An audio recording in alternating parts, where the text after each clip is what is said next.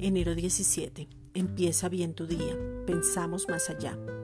Tenemos un mensaje demasiado importante. Anunciamos las buenas nuevas, vemos la manifestación del poder de Dios y conociendo que lo mejor está por venir. No trates de imitar a nadie, no copies modelos y no mires las circunstancias. El Padre es el que llama, equipa y envía con un propósito específico a un lugar determinado y con unas características claras de acuerdo a las capacidades de cada uno. El pensar más allá tiene que ver con la adoración donde viene la transformación. Lanzar una palabra donde el Padre por medio del Espíritu Santo renueve el espíritu del entendimiento. Causar un impacto sobrenatural que transforme vidas.